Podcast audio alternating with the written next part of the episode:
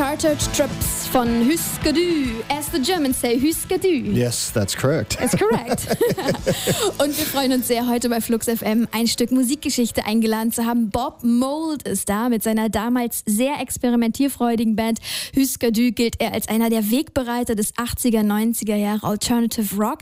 Dave Grohl sagt, also wenn Bob nicht gewesen wäre, dann würde ich heutzutage ganz anders klingen. Er hat mich als Musiker geschliffen. 1979, da hat er mit seinen Jungs damals Huskadü gegründet in Minneapolis. 88 dann seinen ersten Teil der Solokarriere gestartet und dann gab es ja auch noch die Band Sugar. Die hat in den 90ern, Anfang der 90er ihre Anfänge gehabt. Bob ist seitdem ständig unterwegs, macht Musik, ist auf Tour, unermüdlich und äh, ja, eine neue Soloplatte ist fertig. Die wird am 6. Juli, Juni erscheinen. Die heißt Beauty and Ruin und darüber unter anderem wollen wir ein bisschen quatschen. So I talked much. Now it's your turn. Oh, it's good to be. It's good to be here. I'm having a good time today. Welcome to Berlin. Thank you. Ähm, er ist nämlich schon seit Samstag hier, hat er gerade verraten, und er hat sich den äh, Zoo angeguckt. So it was the zoo for the second time for you. Second time, yes. First time was four years ago. So, but I spent almost all day yesterday at the zoo. Is it always the zoo you're visiting in big cities? Really? no, just Berlin Zoo. Okay. What do you like most? Um, the, the polar bears. Die Eisbären, natürlich. Eisbär, yes. We had this famous polar bear called Knut. I know. Yeah, so sad. he passed away. I know. yeah. Too much. Too much fame. But interesting that you heard about him, although you live in, uh, where do you live, DC San, now? Fran- San Francisco. Oh, in San Yeah. Francisco. Since when? Uh, for almost five years now. So, but yes, yes, Knut was big news. Yes. It was very. Everyone was following the whole, the whole story. I know. Oh, there will be more, but the, there were there were bears there. There were there were I. There Are was, there, sorry, are there places in San Francisco that you go and visit, like the zoo or things where you can get a. there's a nice things? We have a nice zoo in in San Francisco. It's right on the ocean, so Uh-huh. it's nice. Yeah. But uh, Do you live in a street with the with the hills down, like really? yeah, I live I live up in the hills. Yeah. yeah I live in a dead end st- Okay. dead end street, so no one comes up Oh, it that's except for people who live there, and it's very steep. So You live in a big fat villa, in a Bob Mould villa. That's a very small house on a big hill. Okay, so now we know all about your house in Yes. San Francisco. Um, we're gonna talk about the present a little bit. There's gonna be a new album, and I watched the film that is a little bit older with all the yeah. great musicians who were like, uh, you know, worshiping what you did all It's very sweet of everyone. decades back then. That was very impressive. It was very nice of everybody to uh, to be part of it. Um, the the show that we're talking about it was in November of 2011 in Los Angeles at Disney Hall. It was a, uh tribute show to uh, some songs that I've written over the years, and a lot of great musicians came, and uh, we just had a great time. There was a big crowd, and we made a made a film of the show, and we did a Kickstarter campaign, and that paid for the film. And then people, you know, once we hit the the goal, you know, within two days, everybody had a digital download of the movie, and it was Right. just always very good. And you had a cold. Um, yeah, I was losing my voice. Yeah, Yeah. Yeah, so I had to, had to But you call did good. Had to call the doctor in to to get the to get the secret shot, but. Ja, der hat dann auf seinen Hausarzt kurz angerufen, der kam dann mit einer Spritze vorbei, um ihn wieder fit zu kriegen. And you drank lots of tea. What is your specialty when the voice gets down? Um, it's a tea that has uh, it's the it's made from the bark of an elm tree, Mm-hmm. so that's what I use for my voice. No, I'm not uh, able to translate that, but maybe some of you have Um, understood. it's uh, you know for a, a, a elm tree, it's the uh, the outside of the tree. Yes. And they make the tea from. Okay. and is it a very important uh, specialty that you have to buy someplace or Uh, health food stores, yeah, Health food stores, that's for sure. It's it's more. I think now by now I don't know how much it does. I think it's more superstition. It's more my good luck tea. If it helps, if it Yes. helps. Was auch ganz interessant war, die, oh, die Komödiantin Margaret Chu war auch da und sie hat erzählt, sie hatten vorher dann mit den Musikern geübt bei Dave Grohl zusammen und sie war da auf der Toilette und es war ganz interessant, was das für eine Toilette war. So it was interesting what Margaret Chu was saying about the toilet at Dave Grohl's. It was interesting. It was. I know. I know what she's talking about. She was. She was commenting on uh, this, uh, you know, specially made uh, toilet seat or something at Yes, Dave's Studios, yes. made like a guitar or something. Genau. Yeah, it's, it's such a funny story. Sie haben alle geübt bei Dave Grohl und der, Sitz selber war kein, äh, keine Gitarre. What is this called? The, the back thing here of the Uh, toilet. the the, li- the lid. the lid, The genau. lid. Yeah. also the genau. cover. Yeah. Genau, der Deckel, der Klodeckel, ne? Der Klodeckel, as we Germans say. Ne?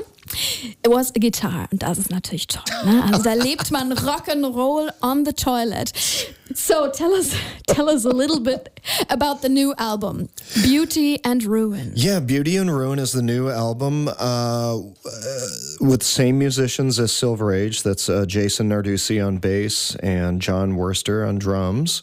Uh, the three of us uh, got together last October. We had just finished a tour of South America. And then we went to Chicago to a place called Electrical Audio. Mm-hmm. It's a big studio owned by Steve Albini. Some people may know him from, you know, Big Black and different, but it's an amazing recording studio. And the three of us made a record there. And uh, I took the recordings back home to San Francisco to finish them up. And uh, it's a it's an interesting record. Twelve songs, thirty six minutes. Uh, it's very it's a uh, pretty dynamic record. There's a lot of there you know there's a lot of very fast songs on it. There's some you know songs mid tempo, some slower songs, but uh, it's pretty good. I think uh, you know it's it's very much electric guitars, mm-hmm. very loud record, very aggressive, but not angry. Okay. Just I'm glad. Yeah. So we're gonna listen to it. Bob Mould mit Hey Mr. Green von der aktuellen Platte Beauty and Ruin bei Flux FM. Hey Mr. Green von Bob Mould. Die neue Platte erscheint am 6. Juni, Beauty and Rain. Daraus ein kleiner Auszug schon mal vorab für euch bei Flux FM. Bob Mold ist live bei uns im Studio und mhm. er hat gerade erzählt, you, you talked, we talked about all the cities that you've lived in. Or I don't know about all the cities, but I know about Washington D.C. Yeah, well, I was I was I was born and raised in northern New York State, very very close to Montreal, Quebec, Canada. Mhm. And uh, when I was 17, I moved from the country out to the Midwest, uh, to uh, Minneapolis, St. Paul started Hüsker Dü, my first band. I was there for 11 years and then moved to New York City. Then I moved to Austin, Texas for a few years, then back to New York City, mm-hmm. then Washington, D.C. for seven years, and now San Francisco for five years. At which point do you say, okay, now I'm ready to leave? Uh, I don't know. I, it's it's been different in each case. Sometimes sometimes it's it's the weather. Sometimes it's, it's the zoo. Sometimes it's the zoo. Some, sometimes it's politics. Sometimes it's who, who the president is. And then that could make me leave the country. yeah, that's interesting. Almost if Obama didn't make it, you would have Berlin was on the short list. Really? Yes. Man. Yeah, I like it here. It's very, it's a beautiful city. So if he's not uh, elected the next time, you will come here. Well, if Hillary Clinton, you know, she'll she'll probably take his place. Yes. I we all hope. Yes. So, and not Jeb Bush. So. but no, I'll be. I'll, I'll, I, I, I, I like Berlin quite a bit. We like, would like, to Germany. have you here. That's it's for sure. Wonderful city. And you could live near the zoo, so every day I you would could live watch near the, the zoo. I'd live in. Schöneberg. I'd be right there. so your bassist Jason, Jason said about the new album, "I was like a kid in a candy store." Ah. Tell us. That's a great sentence. Jason, I'm not sure. I, I think I, I think I understand. Uh, talk about Jason, my bass player, just the the excitement of making the record and the fact that, you know Jason and John and I have played together for six years now, and um, one of the things that's happened is we're so comfortable playing together that now when I'm writing songs, I'm thinking more about how we sound best. Mm-hmm. And also when we actually record, now I'm giving Jason and John a, a lot more freedom to make suggestions about why not shorten this part down a little bit? You know, like Hey Mr. Gray, the the second chorus was twice as long.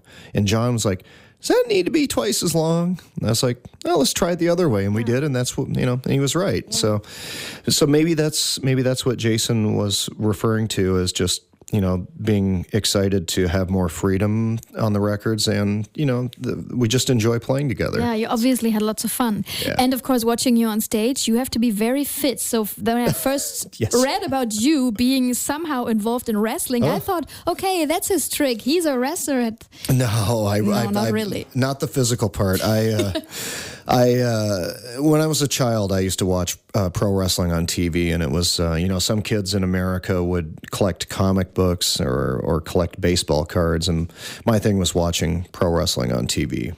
And uh, many years later, I got to know some people in pro wrestling. And uh, in September of 1999, one of my friends in pro wrestling called me and said, We have an opportunity for you. If you'd like to come in and work for the company, you could be part of the creative team to help write the stories and the scripts and you know How does a normal th- story go? things like that. Um, well, usually it's somebody. Usually it's someone that everyone likes is is outstanding with somebody, and they're being interviewed, and then you know the villain will come out and do something dastardly, maybe steal his belt or steal his girlfriend or set his car on fire or you know whack him in the back of the head with a metal folding chair, and then the objective of the story after that is to uh, you know to for the for the good guy to get revenge ultimately. And uh, we we show everybody how the bad guy keeps beating him over beating him down over and over and over on free television. Yes. so that when we charge you $30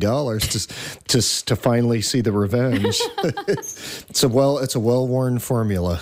What is so fascinating for the wrestlers when they do their job? When you met them, why, why do they do that? Why, why do they do that Yeah, Um, what do they love about it? They, I think they grew up loving it as, as kids too, and maybe they were physical. A lot of them are ex uh, American football players. Uh, some of them are like worked at nightclubs as security Yes. guards. Uh, some of them, you know, were like into gymnastics. Uh, some of them were musicians. I mean, they they came from all different walks of life, but they. They just love the business and the lifestyle. You know, it's it's very similar to being in a big touring rock band. You know, these arena, a different arena every day, and live television, and it's a very complicated uh, lifestyle. Actually, I don't know how they do it. and uh, it's not so long ago that someone died. You know, the Ultimate Warrior. It was very sad, very sad. Um, yeah, he just passed away a few weeks ago. He had been uh, he had been uh, away from the wrestling business and and spoke you know spoke poorly of his time there. But uh, I guess over the last few months he had made uh, you know reconciled with uh, with pro wrestling and came back and was about to you know be sort of reintroduced to a new generation and tragically uh, died uh, of a heart attack. Yeah. You know, it's like 54, I think. 54, I think, Yeah, yes. it's, yeah, it's very, it's very sad. It's not, not uncommon in the wrestling business for that to happen, you know, bec- for a number of reasons. Yeah. But you're out of the wrestling business. I'm business out of the wrestling business. I just watch it on TV like I used to. yeah, and you're always in the music business. Are you always writing songs? Always, being together with friends, playing, doing stuff, having ideas. Yeah, all, all kinds of things. You know, you know, living in San Francisco. You know, uh, just you know, getting up in the morning and working on music. Um, you know, writing songs, making records, doing a lot of DJ gigs as well for the last twelve years. i that's been a been an interesting, you know, thing to add to my list of things that I like to do. Yeah. So, and and being a DJ also, you know, clubs and stuff. I see friends and you know. Play good music and try to tell stories with other people's music. Yes, I have. I think you've got great stories under your belt, uh, probably. Love you. A few, yes, I guess so. Und es ist ein sehr persönliches Album geworden. Das neue Beauty and Ruin kommt, wie gesagt, am 6. Juni und wir haben schon mal ein bisschen reingehört. Jetzt wollen wir noch einen weiteren Song von Sugar Hearn. Yeah. We have to say goodbye right now, but maybe you can tell us a little bit about your favorite thing. Your favorite thing was the first uh, single off of uh, the last Sugar album called File Under Easy Listening. The album was released in 1994, and uh, I believe that we did a lot of touring in Germany for that record. It was very popular here. But yeah, your favorite thing is a really good song. Sehr gut, den hören wir uns jetzt an. Will you be here in Berlin for a concert Um, sometime yes, this ho- year? hopefully by the end of the year we'll be coming Okay. over. Uh, I think November is when we're looking at. Then we'll be happy to have you here. Excellent, thank you. Bob Mould war bei Flux FM und wir hören von seiner Band Sugar, Your Favorite Thing. Bye bye.